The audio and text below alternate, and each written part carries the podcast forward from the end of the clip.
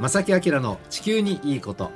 皆さんこんにちは正木明です。小木野恵美子です。え今日は12月もう27日です、ねえ。え午後1時を回りました。はい。どのような年の瀬をお過ごしでしょうか、ねえ皆さんどうされてますか、うんもう先週末からあの、お休みに入ったよって方もね多いでしょうね。多いかもしれませんね。ねちなみに私はあの、私事ですが、ええ。ー先週末をもって、はい。あの朝の番組はあ。テレビの方は お休みお休みですすか、はい。あ おめでとうございます。お疲れ様でおめでとしたうございます。お正月明け本当だ本当だ。なんかあのすごく今の正木さんの笑顔が、ええ。ちょっとリスナーの皆さん見えないけど、ちょっとねほっとしたね、はい。幸せそうな笑顔にあなったから、の今年を振り返ってね締めくくりと楽しい出来事を思い出し、えまあコロナなのでねなかなかないですけどもね、はい。あそしてまあ来年につなげようえっていう。うん。やっぱりあの仕切り直しできるね、今時期なのでね。皆さんもそういうことを心がけてね、いただけたらいいかなと思いますが、まあ、気持ちちょっとほっとしたりね、そういう方も多いかと思います、はい。でね今日のテーマはですけどなんとねスタジオにゲスト3名の方おね越しいただいておりましはて、これはもう未来に向けた明るい 日本の、はい。あのイメージ湧くかなというそういうテーマになっておりますので、はい。なんとね高校生たちに来ていただいて。ますそうなんですよ皆さん、はい、しっかりとお話を伺いたいと思います。この番組は公益財団法人兵庫環境創造協会の提供でお送りします。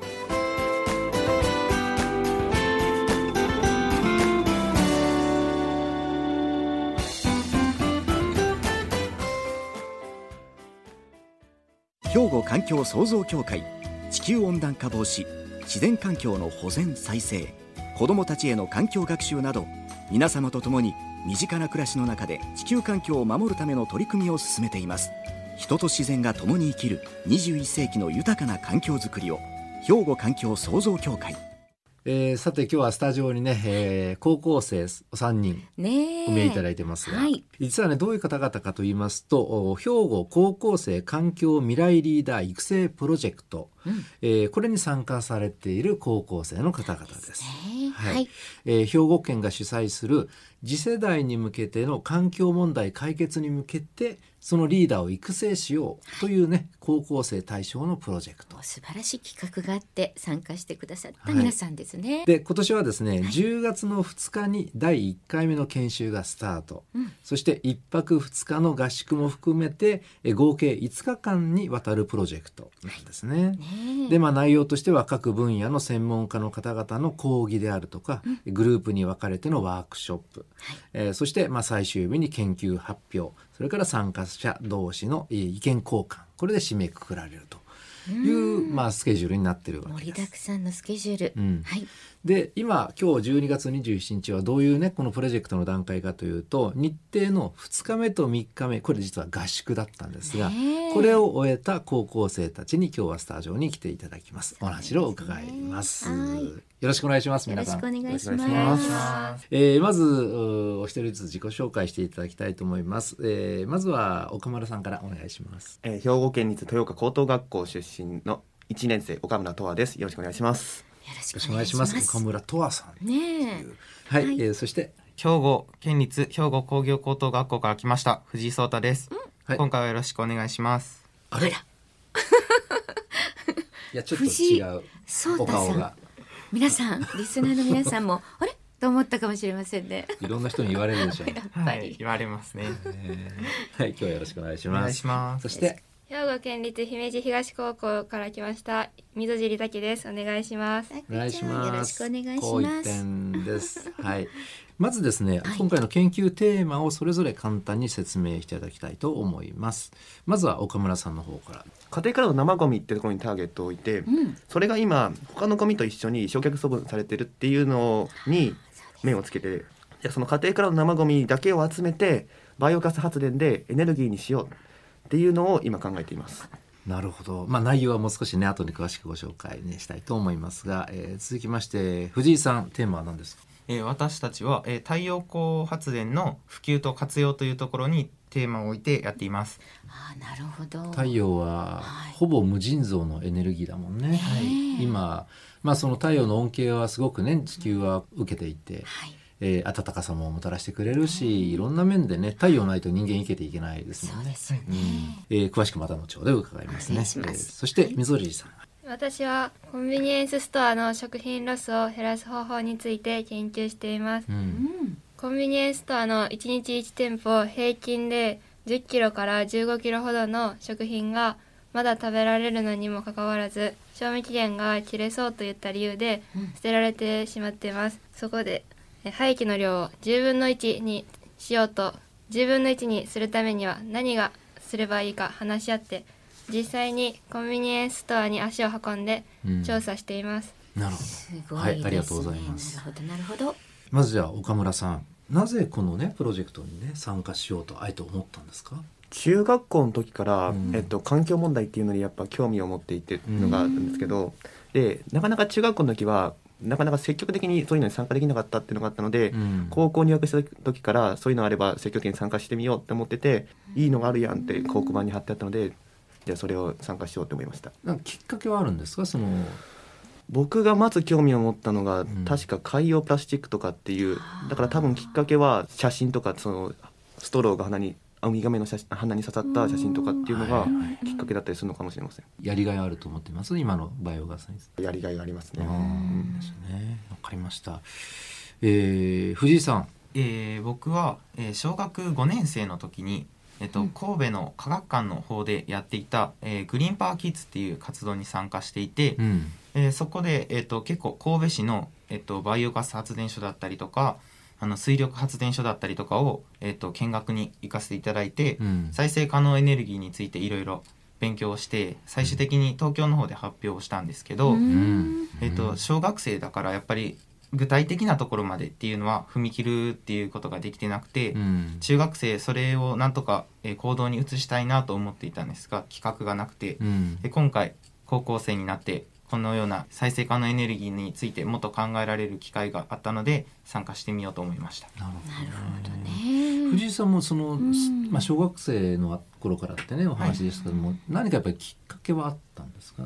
自分小さい頃から結構本をたくさん読んでいたんですけど、うん。まあ、あの化石燃料があと何年でなくなるとかっていうのが教科書で社会とかでうん。も結構あの、石油があと何年石炭があと何年みたいなのが書いてて、うん。それがやっぱりでもなくなると困るわけじゃないですか。うん。でそれがなくなった時に何で代用するのかって考えたりすると、うん。やっぱりそれを具体的に自分で考えていきたいなっていうのを思って、えー参加しました。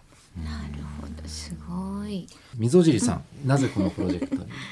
私もニュースや、まあ、新聞などで環境問題について聞いたり見たりする機会がああったのもあって少し関心はありましたもともうんもともとあったんですけど、えー環境のこのプロジェクトについてを先生から聞いてやってみたいと思ったんで参加しました。なるほど、うんまあ実際参加されてねどうですか？このプロジェクト参加されて。今回参加して、えー、と5回ですかね、えーとやっていってるんですけど、うん。まあ、個人的な感想だとやっぱりそのどんどん深めることはできたんですけど5回じゃちょっと物足りないなっていう気分があります。もうちょっとあのいい感じに発表のとこまではいいできて始めたんですけど、うん。でもやっぱりあと23回あってもうちょっとあのいろんな方の話とか聞いて深めていきたいなっていうのがあって県の方にお願いして宝塚市の方とか、うん。えー、とソーラーシェアリングっていうその、うん。自分たちが考えていることについての企業さんとか市役所の方にお話を聞かせていただきに行くんですけど、うん。そういうところで、えーちょっとでもさらに考えていることを深められたらいいなって思ってます。なるほど。なるほど溝尻さんはこのプロジェクト参加されて感想いかがですか？で。すか？もともと興味があったんで、えまあ、し知っていることは多いのかなって思ったんですけど、うん改めてその専門家やその自治体などの話を聞いて全然知らないことが多いなって思いました。あまだまだ知らないことあるなと思った。はい、うん。なんか将来の例えば就職先であるとかにいい指針ができましたか？どうですか？プロジェクト。まだ途中ですけど。まあ、将来の夢で言うと、うん。私はちょっとこ学校の先生になりたいって思って夢があるのね、思っているので、うん。まあ、そこで、まあ、勉強面だけではなく、うん。まあ、こういう環境などの問題もちょっと生徒や、まあ、周りに伝えていけるようにしたいなと思います。なるほどね。いいですね。あの将来ねあ考えていらっしゃる、るお仕事についてもうちょっと後半で詳しくねお話を伺いますね、ちょっとフライングしました。すみませんさてここで一曲挟みまして、後半はですね、まあ、今の高校生たちの普段の環境意識などについてお聞きしたいと思います。ここで一曲お届けします。桑田佳祐でスマイル。晴れ渡る空のように。えーさて今日はですね兵庫高校生環境未来リーダー育成プロジェクト。これに参加されている高校生たちスタジオにねお招きしてお話を伺っておりますがはい。改めてここでねそれぞれのテーマについてねお話をねもう少ししっかりと今これに取り組んでるんです、という話をしていただきたいと思います。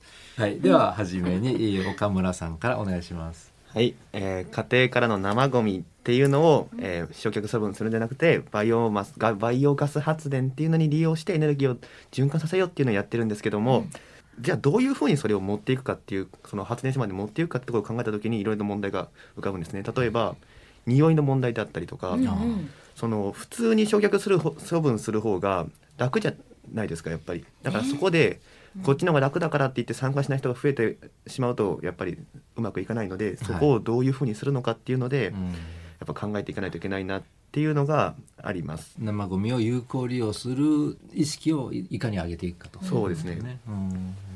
まあ、そういうヒントも得ようと思って30日に湯気牧場という今バイオガス発電をされているところに、うん。まあ、見学させていただきに行こうっていうふうに進めていただいており現場をます。見に行くんですね。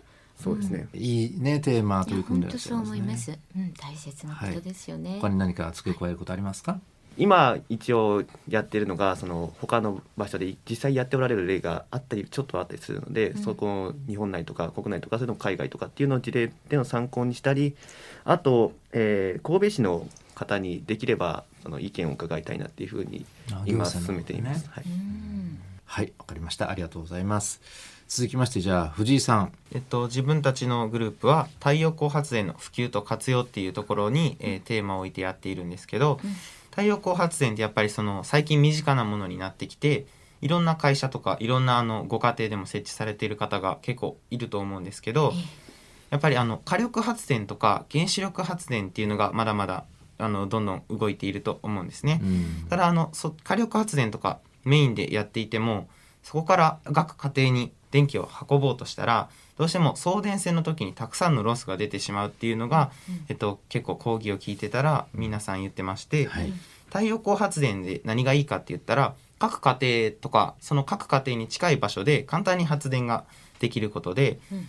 送電時のロスを極限まで減らすことができるっていうのが個人的には大きな利点だと思ってます。うん。で、えー今回それで注目したのが家の屋根だけではなくて、うん。結構家と近くに田んぼとかがある方が多いと思うんですけど、うん。田んぼとか畑の上にソーラーパネルを置くっていうのもあるんですが、うん。それプラスで畑でもあの使われてなくて雑草だらけになっている耕作放棄地っていう土地があるんですけどそういうところにソーラーパネルを置いて近くの家庭に少ない、えー電気のロスで電気を届けようっていうのを考えています。なるほどなるほどねね。水釣さんお願いします。はい、私はコンビニエンスストアなどの食品ロスを削減する方法について研究しています。はい中学校の時のトライアルウィークでそこで、まあ、廃棄される量を、まあ、目の当たりに。して、まあ、多いなと感じ感じたのもありこのテーマを研究しようと考えました。えどんな感じなの？その、ね僕たちってその中身わかんないですよそうそうお店の見た裏ことない。側っていうの、うん。どどんな感じ？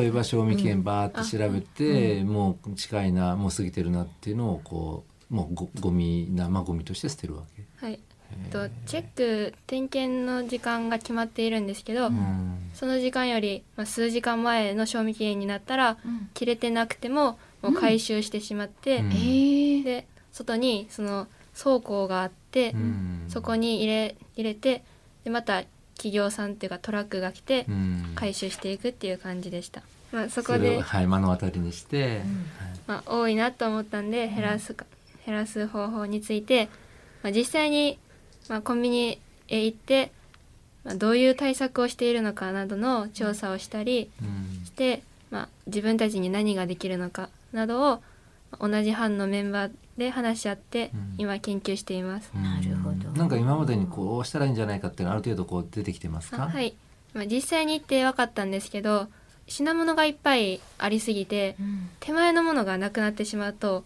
奥のものが見にくいっていううんと、うん。棚がうん白い棚だったら手前のものがなくなってしまったら奥にあるのかがしゃがまないと見えない状態で分かりにくかったんで私たちの、まあ、現時点での案では棚を透明にすることによってうん目線から見た時にえーその商品が奥にあるのかないのかが分かりやすくなるのではないかなっていううん感じで考えています。なるほど。まあ小さいことだけど。いやーでもねねこれアイディアですね。はい。うんではあの将来どんな仕事をつきたいかさっきねちょっとちらっと出ましたがそれぞれお願いしますね。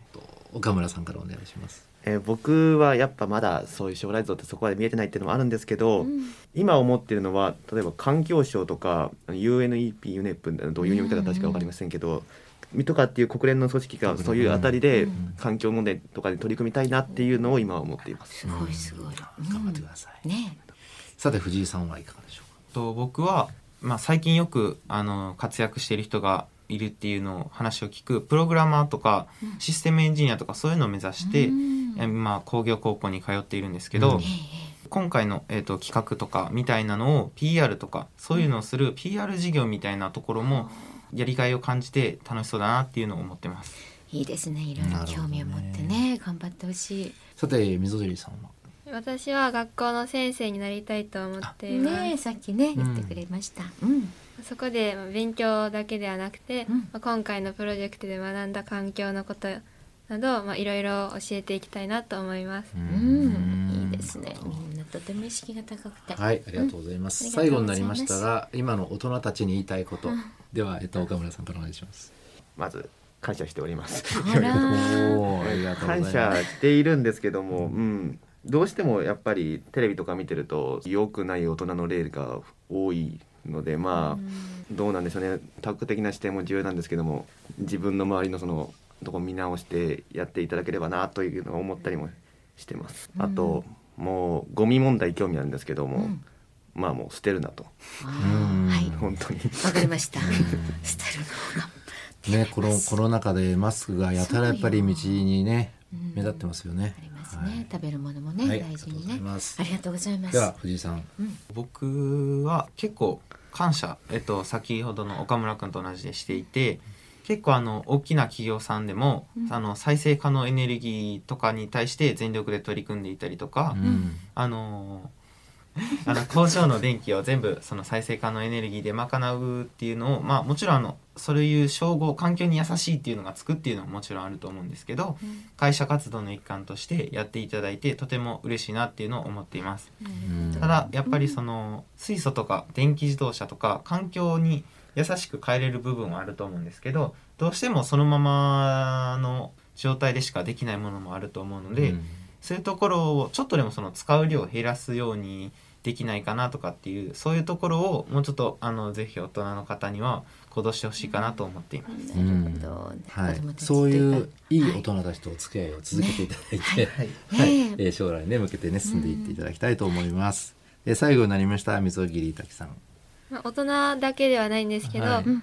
環境問題って聞くだけで難しいなって思ったり、うん。まあ情報を知ろうとしない人が多いんではないかなと思う思うんで、まあ、私も実際プロジェクトに参加する前は環境問題って聞くだけで難しそうとか自分にできることはないんじゃないって思ってたんですけど、うん。実際に参加してみて自分にできること、まあ、食品ロスの面であれば、うん。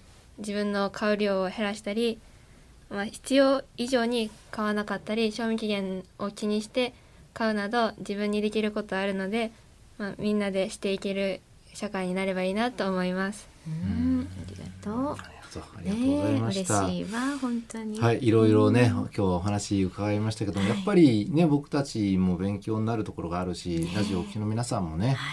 ああ、そういうふうに今高校生たちは考えてるんだなと、うん今若い人たちはこういうふうに思ってんだなっていうふうにね、あの捉えていただけたらいいかなと思いま。ですすね。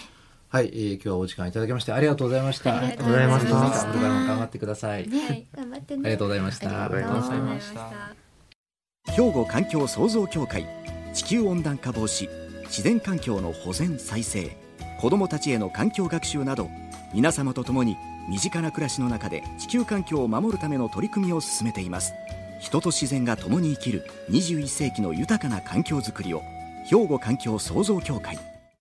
えーさて今日はですね兵庫高校生環境未来リーダー育成プロジェクトに参加されています。えー高校生の方々ねスタジオにお招きしていろいろとお勉強させていただきました。いただきました。はい、はい。改めてお名前お願いします。兵庫県立豊岡高等学校から来ました岡村とわです。兵庫県立兵庫工業高等学校から来ました藤井聡太です兵庫県立姫路東高等学校から来ました溝尻武です。はい、はい。どうもありがとうございました。ありがとうございました。えーこの番組はこれで年内ね終了なんですよ実はね。非常にいいテーマでね今日お届けできたと思いますが、さあ来年もですねこのように環境問題に関するお話をねそうなんです。あの、ね。はい、深く突っ込むものもあれば、はい。広くね伺いながら話を進めるというそういうテーマをどんどんね進めていきたいと思いますので。さてですね来年年始の最初の1月3日の放送は時間が変わります。お昼2時35分からの放送となります。2時35分からの放送となります。皆さんお間違いないように聞いてくださいね。来年もぜひお付き合いください。よろしくお願いいたします。よろしくお願いします。年内最後の放送となります。ご案内は正木明と小木野恵美子でした。それでは皆さん良いお年を。この番組は公益財団法人兵庫環境創造協会の提供でお送りしました